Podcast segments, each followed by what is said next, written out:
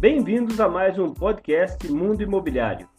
Meu nome é Fábio Passeri e o assunto de hoje é financiamento, consórcio e utilização de FGTS para a compra do seu imóvel.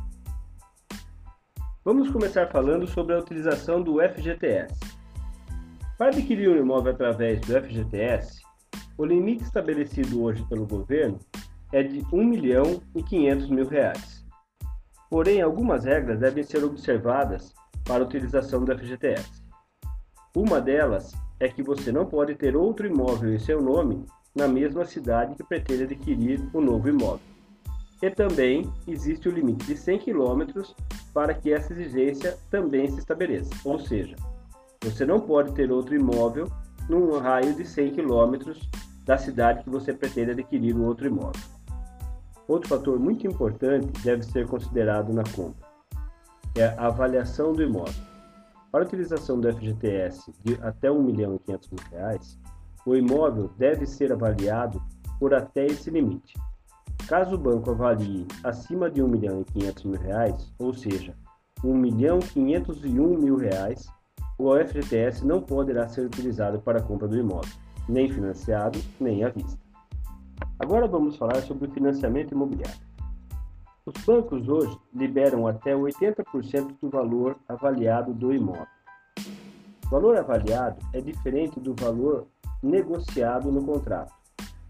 Para imóveis avaliados, por exemplo, um imóvel de 600 mil reais e o banco avaliar por 500 mil reais, o valor que irá corresponder para a liberação do financiamento são os 500 mil reais.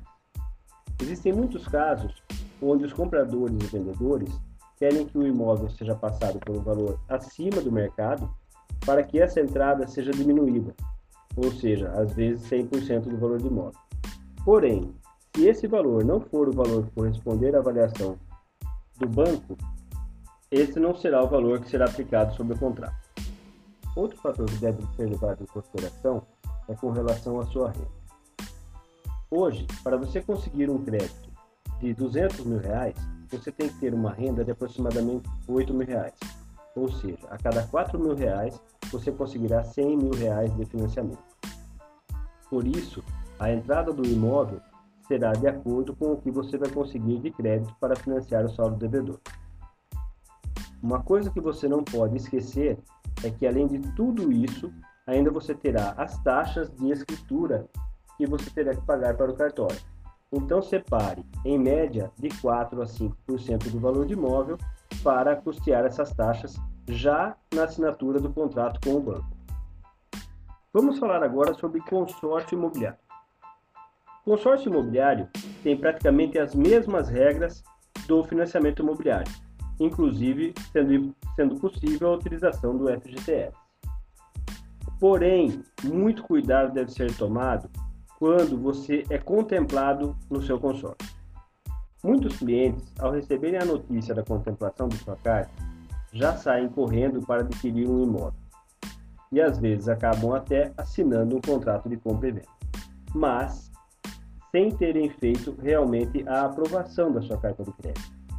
Esta aprovação deve ser feita já na contemplação, pois quando você adquire um imóvel, se você comprou uma carta de crédito de aproximadamente 400 mil reais, não significa que você terá esse saldo para comprar um imóvel já na contemplação, pois os consórcios fazem a análise de crédito e a aprovação da carta na contemplação apenas, e não quando você adquiriu a sua carta de consórcio. Isso mesmo, você corre o risco de sair para comprar um imóvel contando com a sua contemplação de 400 mil reais e na realidade pode não ser o crédito que você tem para a utilização. E aí, o grande risco de você ter que desfazer o negócio e pagar multa sobre o contrato de aquisição daquele imóvel que você já comprou sem a contemplação do consórcio. Então, tome muito cuidado ao adquirir um imóvel.